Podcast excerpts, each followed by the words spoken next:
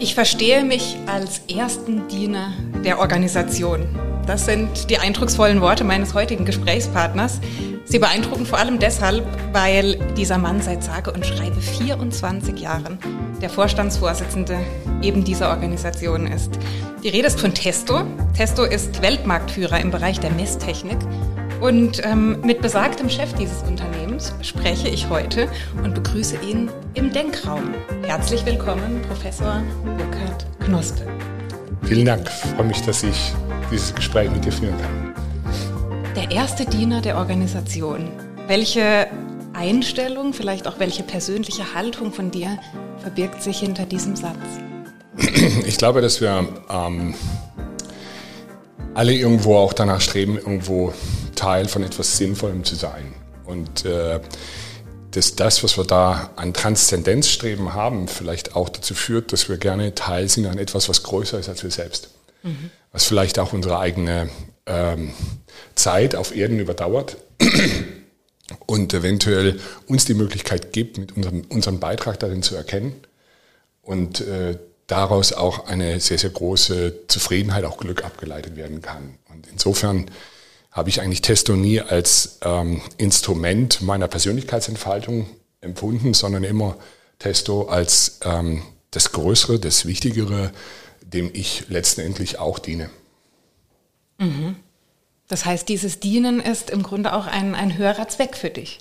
Ja, dem höheren Zweck dienen ist, äh, ist für mich dabei eine Art und Weise, äh, wie ich meinem Leben auch Sinn gebe.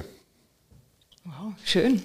Und entsprechend ist das dann auch über, auf das Unternehmen übertragbar, dass du sagst, okay, das ist meine persönliche Haltung, ich sehe das so. Und entsprechend gestalte ich dann auch eine Führungsphilosophie oder eine Führungsleitbild im Rahmen des Unternehmens. Also ich denke schon, dass es ähm, sehr, sehr wichtig ist, dass Führungskräfte ihre jeweilige Macht, die ihnen das Unternehmen verleiht, ähm, eben mit dieser Demut auch ähm, annehmen verstehen, dass es letztendlich eine verliehene Macht ist und äh, äh, dementsprechend auch das nicht dazu nutzen, um ähm, andere Zwecke zu erfüllen, sondern in erster Linie dafür zu sorgen, dass das Unternehmen ähm, zufrieden sein kann mit der Art und Weise, wie man diese verliehene Macht einsetzt. Mhm. Das klingt, als hättest du schon ein ganz konkretes ähm, Bild, eine ganz konkrete Vorstellung von so einer, ich nenne es jetzt mal eine gute Führungskraft in deinem Sinne. Ähm, also ich glaube, dass ähm, der Begriff gute Führungskraft ähm, extrem schwer zu definieren ist. Mhm. Und äh, äh, weil auch die einzelnen Menschen darunter was völlig anderes sehen. Die einen suchen einen Führer, der ihnen das Denken abnimmt mhm. ähm, und der ihnen letztendlich sagt, was sie zu tun haben und damit auch die Verantwortung abnimmt.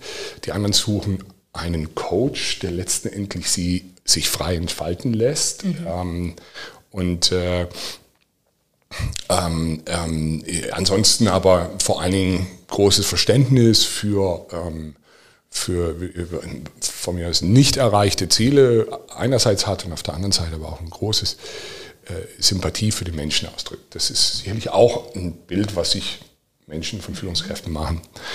Ähm, insofern, ähm, das ist jetzt mal nur eine Spannbreite zwischen ja. den beiden Extremen. Also man merkt schon was ganz Individuelles auch. Ne? Ja, wobei am Ende des Tages ähm, glaube ich, dass ähm, ähm, es doch wieder auf ein paar grundsätzliche Punkte zurückkommt. Mhm. Und äh, um das wirklich beurteilen zu können, ist die erste Frage eigentlich, was erwarten wir als Individuum? Was erwartest du? Was erwarte ich? Von einer Führungskraft, an die wir berichten. Ja. Das heißt, dieses Hineinversetzen in die jeweilige Situation, was wollen wir dort? Und äh, wir haben, ich habe vor zehn Jahren im Unternehmen ein Bild geprägt von der Führungskraft als Expeditionsleiter. Uh. Mit anderen Worten, es geht schon darum, besondere Expeditionsziele zu erreichen. Die Führungskraft ist dabei. Ähm, aber jeder Teilnehmer dieser Expedition ist wichtig. Und es kommt darauf an, dass die Ex Führungskraft die Expedition, also jeden Teilnehmer so erfolgreich macht, dass die Expeditionsziele erreicht werden können. Mhm. Das war so ein Bild. Und dann haben wir in Führungskräfteveranstaltungen jede Führungskraft gebeten, doch mal sich einen Expeditionsleiter auszusuchen oder einen großen Entdecker, ähm, uns sagen, was ihn daran imponiert hat. Und äh, das war ähm, sicherlich ein Bild, was sehr gut dabei hilft, weil ähm, wir haben da so auch eine. Also jeder für sich hat das sozusagen heraus. Jeder sollte für sich mal sagen, was hat ihn an dem und dem Expeditionsleiter mhm. eigentlich besonders.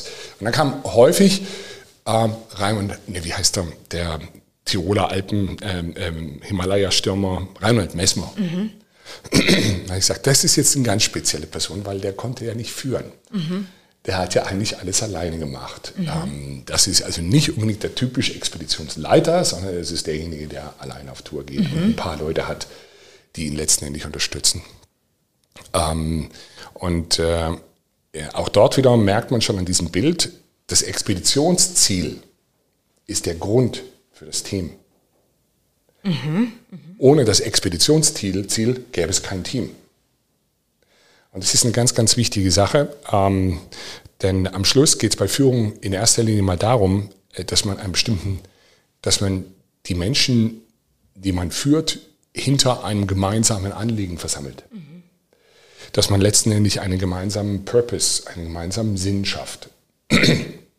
Und äh, dieser gemeinsame Sinn, äh, diesen zu vermitteln und dafür zu sorgen, dass die Einzelnen sich da drin auch wieder als Dienende verstehen. Mhm ähm, ist, was eine gute Führungskraft auf jeden Fall unterscheidet von, einem, ähm, von einer Führungskraft, die sehr stark die Beziehung zu ihren Mitarbeitern in den Vordergrund stellt. Mhm. Es gibt noch so ein Bild dazu. Das ist, wenn ich heute eine Fußballmannschaft nehme, dann habe ich einen Trainer, der ist verantwortlich und wenn die Mannschaft zu viele Niederlagen einfährt, dann wird der Trainer rausgeschmissen. Ja. Dann gibt es Betreuer dabei. Die sorgen dafür, dass die Wehwehchen weg sind, dass das Material stimmt, dass mhm. die äh, einzelnen Spieler ihre Fitness-Tests äh, äh, sauber machen und ihre, ihre verschiedenen Übungen. Ähm, das sind nicht die Trainer, die tragen nicht die Verantwortung, sondern das sind Betreuer. Bei denen ist tatsächlich dann sehr viel stärker ähm, die Beziehung zu den Spielern steht im Mittelpunkt. Mhm. Wenn Führungskräfte aber die Beziehung zu den, zum Team in den Mittelpunkt ihres Bemühens stellen, mhm verlieren sie den Purpose aus den Augen. Es ist kein gemeinsames Ziel mehr da. Verstehe, ja. Und so wird dann aus einer eigentlich einer, einem Team, was zusammengefunden, zusammengestellt wurde und sich auch gefunden hat, um ein gemeinsames Ziel zu erreichen, mhm. haben wir auch ein Expeditionsziel, irgendwo eine Wohlfühltruppe, die aber nie aus dem Basiscamp ihrer Expedition rauskommt. Ja. Und die Führungskraft hat immer größere Probleme, diese Mannschaft bei Laune zu halten. Mhm. Weil so schön das ist, wenn anfänglich die Leute auf jedes Bedürfnis und auf jede Befindlichkeit eigentlich eingehen und Rücksicht nehmen, am Schluss fehlt allen, die in diesem Basiscamp sitzen, dann doch der gemeinsame Purpose.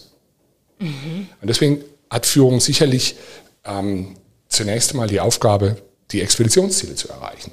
Mhm. Und nicht ähm, in erster Linie die Aufgabe, für äh, die Mitarbeiter zu bespaßen. Mhm. Ähm, weil wenn sie das macht, ist es nur kurzfristig erfolgreich, langfristig fehlt den Menschen etwas mhm. zum Glück und auch zum Stolzsein. Ja. Und das ist tatsächlich die Expeditionsziele zu erreichen.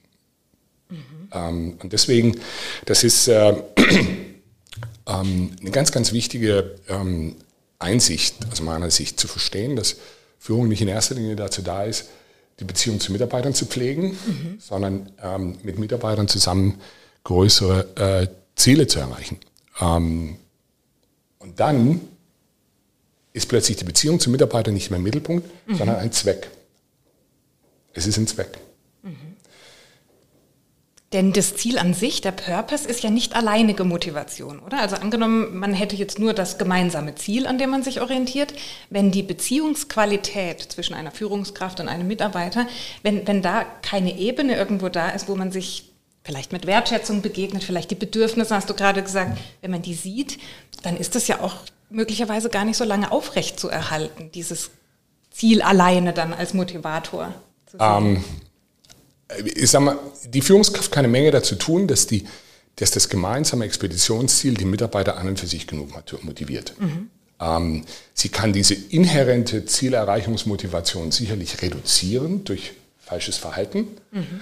Aber ähm, wenn dieses gemeinsame Ziel und auch der Wunsch des Teams, dahin zu kommen, nicht da ist, brauche ich übrigens keine Führung mehr. Mhm. Weil führen hat ja auch immer was damit zu tun, in eine Richtung führen. Und die Richtung, die ich habe, ist die Richtung des Ziels, des Ergebnisses, was ich erreichen möchte, des Expeditionsziels. Mhm. Und insofern glaube ich, ähm, wenn die Beziehungs, die Gestaltung der Beziehung zu sehr in den Mittelpunkt rückt, mhm. Rückt automatisch das gemeinsame Ziel ein wenig an den Rand oder in den Hintergrund. Und es führt grundsätzlich in allen Fällen dauerhaft zur Unzufriedenheit aller Beteiligten. Mhm. Ähm, und ich habe diesen, diesen Satz auch nochmal anders gesagt. Ich habe gesagt, warum macht ein Unternehmen Mitarbeiter zu Führungskräften? Mhm. Also rein aus der unternehmerischen Sicht, nicht der Personensicht, sondern unternehmerischen Sicht, mhm. gibt es eine ganz einfache Antwort darauf. Unternehmen macht Manager zu Führungskräften, wenn sie ihnen Verantwortung überträgt, die diese Person nicht alleine erfüllen kann. Sie braucht Mitstreiter. Das mhm. Expeditionsziel ist zu groß, um es alleine zu erreichen. Sie braucht Unterstützung. Mit anderen Worten, wiederum ist nur das Ziel der Grund dafür, dass sie zur Führungskraft ernannt werde. Mhm. Weil sonst könnte ich es ja auch alleine machen. Und, dann, und insofern ist völlig klar, dass das Ziel höher zu stufen ist als die Beziehung. Die Beziehung ist Mittel zum Zweck. Mhm. Das erschreckt natürlich ganz viele Leute. Ja. Ich sehe auch so ein bisschen ja. bei dir diese, was? Mhm. Und dann sage ich immer, okay, erinnert euch bitte mal an die, äh, ja, aber da entstehen doch Freundschaften und so weiter und mhm. wichtige Beziehungen. Dann sage ich, okay, nennt mir mal Leute, die vor zwei oder drei Jahren bei euch ausgeschieden sind, gekündigt haben, woanders hingegangen sind. Okay. Mit wie viel von denen habt ihr heute noch eine freundschaftliche Beziehung? In der Regel nicht. Ja. Mit anderen Worten, es ist das Ziel, was zusammenschweißt. Mhm. Es ist nicht, es gibt nur selten, das ist nicht ausgeschlossen, aber es gibt nur selten dabei Beziehungen, die dabei entstehen, die dann wirklich auch weiter, äh, weiter tragen, selbst wenn die gemeinsamen Berührungspunkte über das Ziel nicht mehr da sind. Ja, stimmt, sagen die dann. Ja. Stimmt. Eigentlich sind wir zusammengekommen und auch zusammen, haben uns auch zusammen wohlgefühlt, weil wir über ein gemeinsames Ziel vereint waren. Und als das weg war, weil jemand ein anderes Ziel wahrgenommen hat in einem anderen Unternehmen, in dem Augenblick hat sich diese Beziehung auch wieder abgekühlt mhm. bis hin zu einer zur völligen äh, äh, Funkstille. Mhm. Und ich glaube, dass wir diese Unterscheidung ähm, einfach sehr, sehr klar treffen müssen. Mhm. Was ich hier sage, ist eine sehr funktionale, fast kalte Bewertung der Aufgabe einer Führungskraft, ja. die in erster Linie daran besteht, Ziele zu erreichen, Expeditionsziele, mhm. nicht abzusteigen in der Bundesliga oder sonst was. Das sind die, das sind die eigentlichen Aufgaben. Und die Beziehung zu den Mitarbeitern ist ein Mittel zum Zweck, mhm. damit diese sich wohlfühlen, damit sie das Beste leisten oder beitragen, mhm. was sie können, mhm. Damit sie aber auch letztendlich, basierend auf dem Input, den sie leisten, auch den Stolz herausbringen, nehmen können für sich selber, was geleistet zu haben. Aber es ist eben Mittel zum Zweck. Ja. Ähm, und das ist, ähm, klingt auf den ersten Augenblick sehr kalt mhm. und, und utilitaristisch, ja. aber ist auf der anderen Seite wirklich nur ehrlich. Mhm. Ähm, und die Frage, wie ich diese Beziehung dann gestalte, hat natürlich immer noch sehr viel mit dem Menschenbild zu tun. Ja. Wie begegne ich Menschen? Wie mhm. schätze ich Menschen? Das kann man durchaus noch ähm, ähm, dann weiter ausarbeiten. Aber zunächst einmal ist der, der reine Charakter der Beziehung zwischen Führungskraft und Mitarbeitern die, die Führungskraft hat Mitarbeiter, damit sie große Ziele erreichen kann, die das Unternehmen anvertraut hat. Ich habe gemerkt, Führungskraft, Manager, du unterscheidest zwischen diesen beiden Begrifflichkeiten, oder? Ähm, ja, wir haben bei uns in, der, in, der, in den Hierarchiestufen ähm, auch eine Laufbahn, die tatsächlich eine Managementlaufbahn ist, mhm. ohne Führungs, Führungsverantwortung. Ah, ja. Und wir haben solche, die, also ein Produktmanager zum Beispiel hat in der mhm. Regel keine ähm, Führungsverantwortung, hat aber ähm, sehr, sehr hohe Verantwortung für das Produktsortiment, mhm. für, den, äh, für den Umsatz mit bestimmten Produkten, die, für die er verantwortlich ist. Das sind Manager, aber keine Führungskräfte. Mhm. Passiert häufig, dass die Leute aus der Managementlaufbahn in die Führungslaufbahn wechseln. Mhm. Aber Manager definieren wir jetzt halt mal eben so, dass ja. Manager ungleich Führungskraft sind. Mhm. Alle Senior Manager sind wahrscheinlich Führungskräfte, aber ja. letztendlich ist, ist das nicht notwendigerweise so. Das heißt, wenn ich dich richtig verstehe, misst du dann auch deine Führungskräfte, die du persönlich und direkt führst, an Ergebnissen. Wie sind denn Ergebnisse messbar zu machen in der Führung? Ähm, wenn ich anfange, Führungskräfte daran zu messen, wie sie führen, mhm. setze ich schon wieder die Beziehung ja. zu den Mitarbeitern in den Mittelpunkt, Verstehen. was ich nicht will. Sondern ähm, wie misst man, wenn ich sage, ich mache Manager zu Führungskräften, weil sie alleine nicht in der Lage sind, die Verantwortung zu erledigen, erfolgreich zu erledigen, die ich ihnen anvertraut habe. Mhm. Wenn das der Punkt ist, dann messe ich den Erfolg von Führung, indem ich überprüfe, inwiefern sie tatsächlich die Ergebnisse liefern, die mit ihnen vereinbart worden sind. Ja. Sie und ihr Team. Und die sind ganz individuell, je nach Abteilung, je nach Bereich, den klar, sie verantworten. Klar, ja. Mhm. Da gibt es für jeden, jede Abteilung, jeden Bereich heute bei uns ähm, ähm, abgeleitet aus den Gesamtzielen Mission Statements für jeden mhm. einzelnen Bereich. Der weiß, das, jeder Bereich weiß, das ist meine, dafür sind wir da, deswegen braucht es uns in der Firma. Das kann man auch quantifizieren, das kann man auf Jahresscheiben unterbrechen und auf die Art und Weise dann auch ähm, letztendlich messbar machen. Das klingt so, als hättest du dann auch den Wunsch, dass diese Führungskräfte ziemlich ähm, eigenständig arbeiten und selbstständig und ähm, gar nicht unbedingt so oft Rücksprache mit dir halten, sondern auch ziemlich viel selbst entscheiden, selbst verantworten und, und ja, Eigenverantwortung lernen. Ähm, ja, also nochmal, das sind zwei verschiedene Punkte. Ähm, eine Eigenverantwortlichkeit ist ja nicht erstmal das Streben nach, ähm, ähm, nach Autarkie. Mhm. Eine Eigenverantwortlichkeit kann ich auch wahrnehmen in einem Netzwerk von Beziehungen und äh, bei dem ich weiß, ich habe immer wieder äh, auch Rücksicht zu nehmen auf die Belange, Befindlichkeiten, Präferenzen von Kollegen oder Führungsvorgesetzten.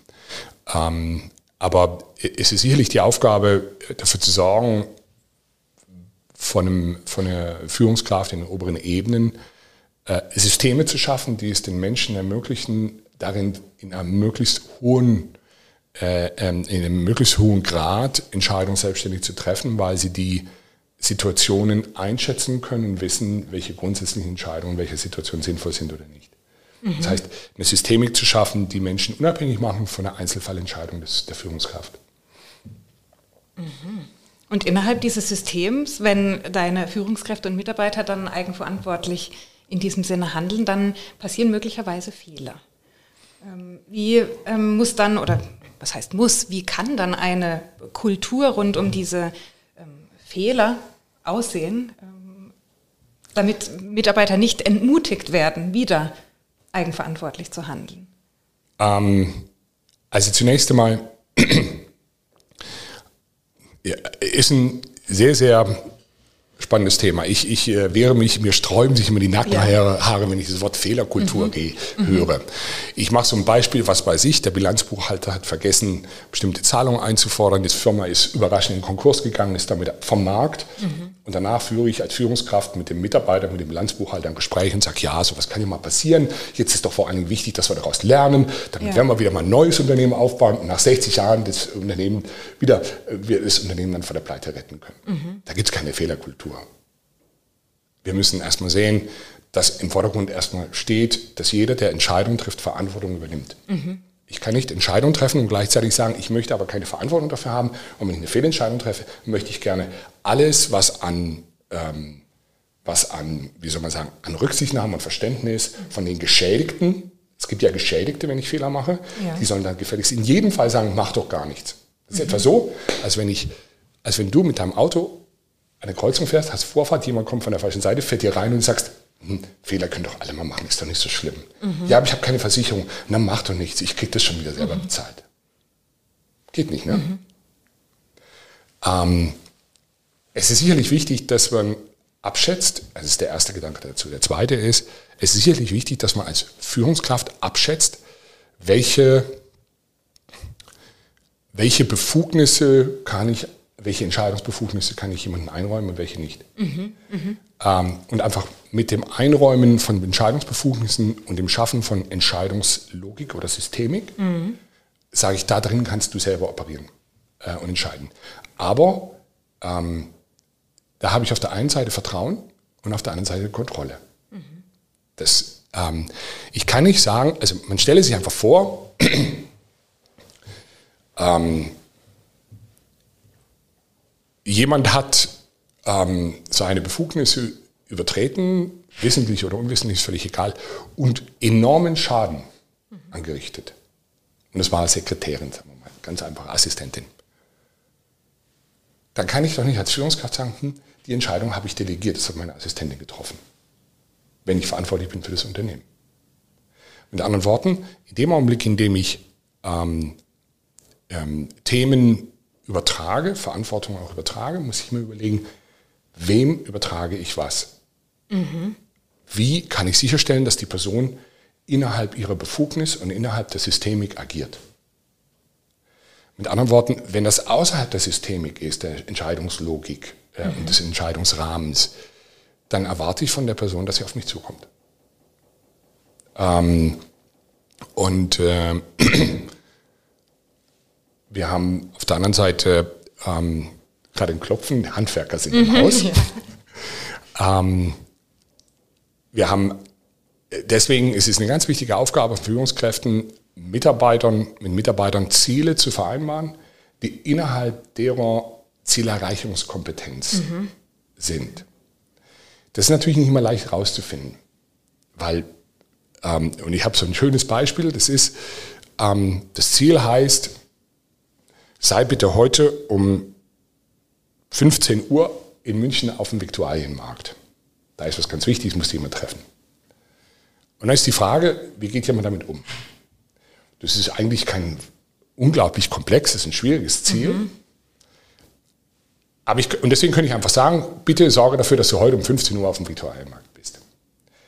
Und lass ihn mit der Suche nach dem richtigen Weg zum Viktualienmarkt als Ziel einfach allein. Da muss ich damit leben, dass der die Situation falsch einschätzt.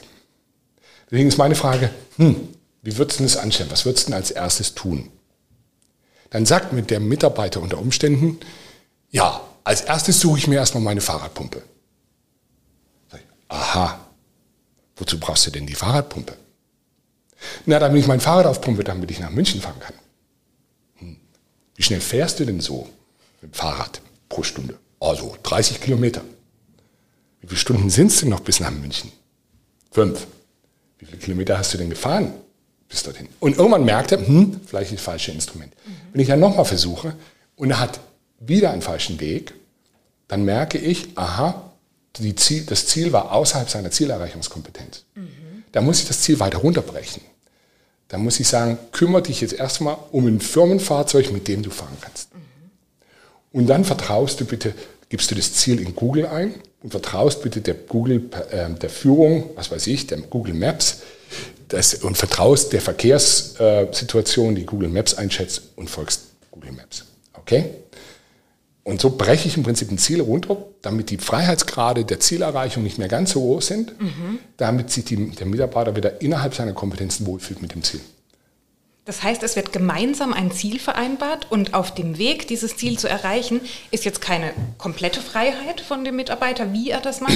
Du begleitest das schon auch ein Stück weit, um eben vielleicht solche großen äh, Fehler, um den vorzubeugen und um schon vorher aufzuzeigen, Mensch, guck mal, da gibt es den einen oder anderen Weg, den, der würde sich da anbieten. Ja, auch dort, das ist ein ganz feiner Grad, mhm. den man da läuft. Ähm, generell, so werde ich nicht müde, meinen Führungskräften in der Firma zu erklären, ist, wer, wer die Verantwortung für die Wahl des Weges übernimmt, übernimmt mhm. auch die Verantwortung für die Erreichung des Ziels. Ja. Mit anderen Worten, kann das auch andersrum machen, wie der Viktualienmarkt. Mhm. Ähm, und ich sage, nimm dessen das Auto mhm. und fahr mir bitte am Bodensee lang nach München. Mhm. Oder über die A8, A81, A8 Richtung Stuttgart. Dann frage ich, hast du es geschafft? Nee, warum denn nicht? Das Auto war aber nicht verfügbar. Mhm. Oder das Auto war verfügbar, ja, aber in Stuttgart war ein Stau. Ja, warum bist du denn da nicht anders gefahren? Weil du mir gesagt hast, ich soll über Stuttgart fahren. Mhm. In dem Augenblick, in dem ich mich einmische in der Auswahl des Weges, mhm. in dem Augenblick übernehme ich auch die Verantwortung für die Erreichung des Ziels. Das ist eine ganz eindeutige Logik, ist immer so. Ich weiß nicht, kennst du dieses Lied Ein Loch ist im Eimer? Äh, oh Henry, nein. oh Henry, ein Loch ist im Eimer. Ganz tolles Lied. Äh, ist schon ewig alt. Ähm, ich fange jetzt auch nicht an zu singen. Ja. Aber es geht eigentlich nur darum, wie einer versucht, Verantwortung dadurch loszuwerden, dass er jemanden anders immer fragt, was er tun soll. Mhm. Das ist sozusagen das aktive Abgeben von Zielerreichungsverantwortung. Mhm. Ähm, und die, die, die, die passive Form ist, wenn die Führungskraft sich einschaltet. Also irgendwo auf der einen Seite den Mitarbeiter völlig alleine zu lassen, unter Umständen auch in der Wahl völlig unzureichender Mittel, um ein Ziel zu erreichen. Und auf der anderen Seite der Vorgabe von allem, da muss ein Mittelweg gefunden werden, die dafür sorgt, dass der Mitarbeiter immer noch in der Verantwortung bleibt, mhm. aber gleichzeitig sichergestellt wird, dass er nicht einen völlig hanebüchenden Quatsch, Quatschweg mhm. nimmt. Das ist so ein bisschen die, die ja. Aufgabe dabei. Und das tue ich dadurch, dass ich Fragen stelle. Wie würdest du das machen? Mhm. Dabei sind zwei Sachen. Wenn ich frage, was, wie, würdest du denn das machen, finde ich erstens raus, ob der Mitarbeiter das Ziel verstanden hat. Mhm. Ich finde zweitens heraus, ob er dieses Ziel auch wirklich für sich angenommen hat. Mhm. Und ich finde heraus, wenn ich weiterfrage, ob er auch die Kompetenz hat, dort wohl den richtigen, äh, einen vernünftigen Weg zur Zielerreichung mhm. zu finden. Das sind die drei Punkte, die ich da habe, ich als Führungskraft nach wie vor habe, obwohl ich den Mitarbeiter in der Zielerreichungsverantwortung belassen muss. Mhm. Du hast äh, vorhin von Systemen gesprochen und ich merke schon, du bist da mit Leib und Seele dabei. Das ist auch, glaube ich, ein großes Herzensthema von dir, das Thema Führung. Wie stellst du sicher, mit welchem System vielleicht auch, ähm, dass deine Führungskräfte, die du direkt führst, das wiederum mit ihren Mitarbeitern so umsetzen können? Gibt es da ein Leitbild? Gibt es etwas, wo sich vielleicht auch neue Führungskräfte, die von extern ins Unternehmen kommen, die sich daran orientieren können? Ja, wir haben ähm, bei uns vor ja, vor zwei Jahren eigentlich erstmalig kollektiv realisiert, äh, wie überragend groß die Rolle der jeweiligen Führungskraft für Performance und auch Stimmung äh, der einzelnen Mitarbeiter sind. Mhm. Ähm, und haben daraufhin ein größeres Programm entwickelt. Ähm, und dazu gehört auch, gehören auch diverse äh, sogenannte Leadership-Prinzipien, mit denen wir versuchen schon eine äh, ähm, ein gemeinsames Verständnis auf die Rolle, in die, die Rolle, da gibt es ja letztendlich drei, da gibt es nämlich den Mitarbeiter an für sich, seine Kollegen und die Führungskraft. Und dieses System, diese, diese, diese Dreieck muss man immer betrachten, wenn man Führung mhm. Ansieht. Und äh, ähm, ich habe dann diese, diese sechs Führungsprinzipien im Unternehmen vorgestellt. Das kam auf, stieß in den ursprünglichen Präsentationen von vornherein auf sehr große äh, Zustimmung. Und habe ich gesagt, naja, wenn euch, das, äh, wenn euch das gut gefällt und wenn ihr es für sinnvoll haltet, dann könntet ihr die äh, Prinzipien auch hier unterschreiben und zusichern, so eine Art, mhm. wir finden die gut, wir richten uns danach. Mhm. Und tatsächlich hatten alle Führungskräfte innerhalb von 24 Stunden dieses, dieses Manifest unterzeichnet. Mhm, mhm, Wie viele Führungskräfte sind es, dass ich so eine Etwas über 80. Mhm. Etwas über 80 hatten es unterzeichnet. Und ich äh, habe dann überlegt, wie viel ist die Unterschrift wert? Mhm. Die Unterschrift ist etwa so viel wert, wie die, äh, was das Verständnis angeht, wie die Unterschrift, ähm, die man eventuell leistet, wenn man von der Bank einen Kredit haben möchte mhm. und man muss 30 Seiten Kleingedrucktes äh, ja. unterzeichnen. Man hofft darauf, dass der Gesetzgeber verhindert, dass da irgendwelche völlig unflätigen Themen drinstehen. Mhm. Aber mit jeder weiteren gesetzlichen Auflage wächst ja dieses Vertragsdokument wieder um fünf Seiten an, damit ja. die Anwälte sagen, wir sind wieder safe. Und äh, auch wenn dieses Manifest sehr kurz war und, und einfach, habe ich gemerkt, die unterzeichnen das, aber sie wissen eigentlich nicht genau, was das bedeutet. Mhm. Die meisten zumindest nicht. Also es ist ein theoretisches Konstrukt in gewisser Weise, das vielleicht nicht verstanden wird, wie es in der Praxis auch gelebt wird, möglicherweise. Ja, wobei das sind schon recht knackige Sätze. Ne? Mhm. Äh, wir liefern Ergebnisse. Oder mhm. wir sind Vorbild. Mhm. Oder ähm, ähm, wir sind Botschafter der Testung. Das sind relativ einfache, pragmatische Sätze. Das waren jetzt drei von sechs, die ich jetzt mhm. genannt habe. Ähm, und äh, das ist eigentlich gar nicht so schwierig. Aber wie so häufig mit so ähm, Binsenweisheiten ja. ähm, wird es eigentlich erst spannend, wenn man mal tiefer drillt und sagt, was bedeutet das eigentlich jetzt?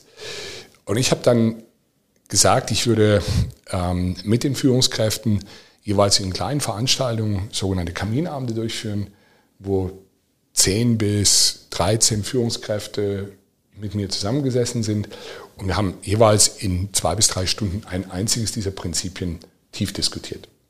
Die Mitarbeiter haben, die Führungskräfte haben jeweils äh, zwei Fragen formuliert, die in dem Zusammenhang hineingefallen sind. Die hatte ich vorher, habe die dann angefangen zu sortieren, zusammenzufassen, wo ähnliche Themen gefragt waren und dann sind wir sehr stark in eine Diskussion eingestiegen.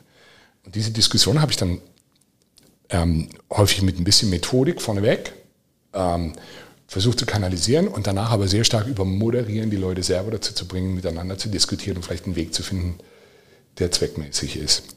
Und äh, insofern habe ich das Thema, äh, wie sieht gute, was, was gehört zu einer guten Führung ähm, mit den äh, Mitarbeitern, ähm, nicht nur in der oberen Ebene, denjenigen, die direkt an mich berichten, sondern mit allen Führungskräften bis zum Gruppenleiter in der Fertigung ähm, in solchen Veranstaltungen äh, besprochen. Wow. Ja. Und das ist ein regelmäßiger Dialog, ein regelmäßiger Austausch oder war das eine einmalige? Naja, das waren erstmal 42 Veranstaltungen im letzten Boah. Jahr, 42 Abende. Und äh, ähm, wir werden das jetzt von der, von der Schlagzahl, weil wir letztendlich jeden Monat ein Leadership-Prinzip genommen haben. Mhm. Und dann hatte ich jeweils ähm, sieben bis acht Führungskräfteabende ähm, pro Monat.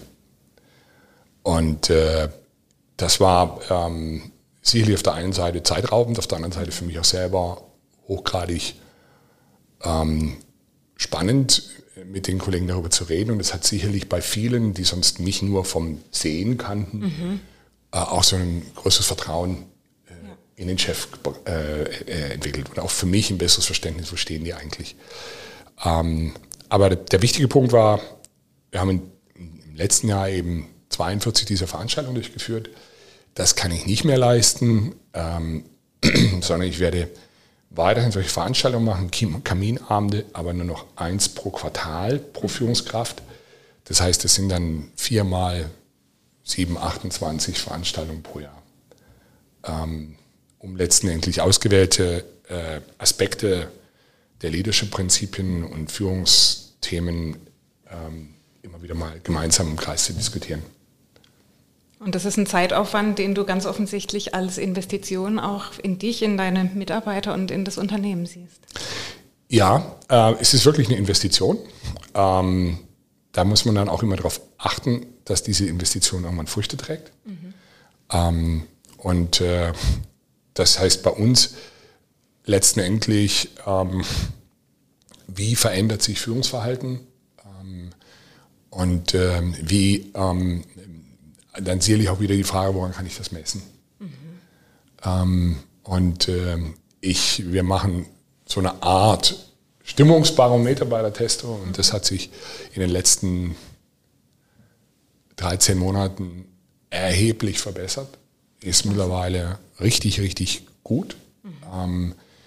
das kann man vielleicht auch auf diese, diese Führungskräfteentwicklungsmaßnahmen, mhm. Das gab die Kaminabende, aber viele andere Veranstaltungen auch, darauf auch beziehen. Beeindruckend.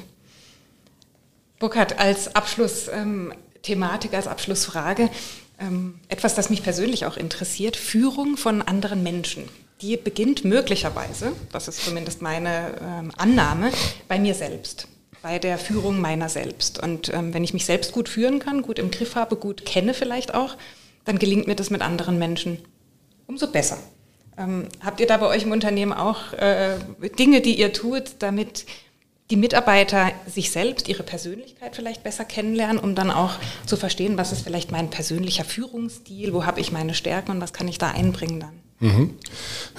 Also das war sicherlich bei uns äh, eine, eine Grund, grundsätzliche Voraussetzung, die wir geschaffen haben, in, vor allen Dingen in 2020 und Anfang 2021 auch noch, dass wir ähm, dieses Thema sich selber besser verstehen, ähm, vielleicht auch die eigenen Schwächen mhm. ähm, in mehrtägigen Workshops, in diversen mehrtägigen Workshops pro Führungskraft vertieft haben. Äh, dort haben wir ähm, äh, von der Stiftung, der Klaus Fritsching Stiftung, die äh, ja Testo-Mitarbeiter weltweit in ihrer Weiterentwicklung und Weiterbildung unterstützt, ähm, große Programme gefahren und Führungskräfte in ähm, Veranstaltungen außerhalb der Firma mit einem ganz, ganz renommierten Denker und Coach, Boris Grundl, ähm, äh, zusammengebracht haben. Und das hat ihnen, glaube ich, sehr, sehr vielen ähm, so ein bisschen den Weg auch zu sich selbst geöffnet. Er hat sehr stark mit Methoden und auch mit Definitionen gearbeitet. Und diese Methoden, insbesondere die Definitionen, sind bis heute geflügelte Worte im Haus. Mhm. Ähm, also da merkt man schon, dass viel hängen geblieben ist. Hast Aber du ein Beispiel dafür? Oh, ähm, ich erinnere mich, du hast mal von Betriebssystem auch gesprochen, dass man das Betriebssystem ja, updaten muss. Das war Boris Grundlens Bild, sagt, ähm, eines der großen Probleme der Personalentwicklung ist eigentlich, dass man immer wieder versucht, neue, ähm, wie soll man sagen, neue Trends oder Methoden ähm, auf dasselbe Mindset der Mitarbeiter oben drauf zu stellen. Das heißt, man versucht immer absolut ähm, modernste Software mhm. sozusagen draufzuspielen auf einen Rechner, der auf DOS läuft. Ja. Und das geht halt nicht. Das geht halt nicht, sondern wenn ich, ähm, sondern die Voraussetzung ist einfach erst einmal, dass ich das Betriebssystem letztendlich äh, entwickle, mhm. upgrade, offener mache und auch kritischer mache gegenüber vielleicht solchen ähm, ähm, Hypes, die da alle naselang wieder mal durch die Welt der Personalentwickler getrieben wird, ähm, ähm, dann auch kritischer zu sagen, ne, halte ich für falsch. Ähm, oder eben auch dann sinnvoll zu nutzen. Und dieses Thema Betriebssystem, also an der, an der, ich würde lieber davon sprechen, den Weg zu sich selbst finden. Das war äh, ein ganz, ganz großer äh, Verdienst von Boris Gundel. Ähm, dass er das äh, ähm, hier sehr systematisch mit allen Führungskräften gemacht hat. Jetzt sind ein paar neue Führungskräfte wieder da oder ernannt worden. Jetzt ist wieder so eine Serie am Laufen. Aber das ist alles sehr, sehr stark in der Frage, wie führe ich mich selbst? Und die Frage, wie führe ich andere, ist davon noch ein bisschen losgelöst. Wenn ich nicht weiß, wie ich mich selbst führe, dann weiß ich natürlich erst recht nicht, wie ich andere führe. Ja. Ähm, Zumindest ähm, nicht bewusst Vielleicht mache ich intuitiv was richtig, aber ich weiß eigentlich nicht warum. Mhm. Und, äh, und deswegen war dann für mich eben ähm, das Anliegen, auf dieses vielleicht abgedatete Betriebssystem oder dieses, äh, den, diesen besseren Zugang zu sich selbst äh, bei unseren Führungskräften eben ähm, etwas draufzusetzen, was wesentlich mehr Bezug zu ihrem Führungsalltag hat, und das waren die Leadership-Prinzipien. Wow, ein vollumfassendes Programm. Ich glaube, anders kann man es kann man es nicht sagen. Ja, es sind noch einige Bestandteile mehr dabei, was weiß ich, wo wir ganz bewusst Skill-Schulung machen in bestimmten Situationen. Wie gehe ich, wie gehe ich, wie mache ich Kritikgespräche, wie, äh, wie, wie zeige ich Wertschätzung richtig, ähm, aber äh, oder an, an welchen Stellen ist sie angemessen und, und wie mache ich das richtig. Wir haben Führungskräfte, die sagen, ich kann niemanden loben, weil sonst will der sofort mehr Geld oder kündigt sogar. Mhm. Ähm, und äh, das, mit denen darüber zu diskutieren, ist das wirklich so?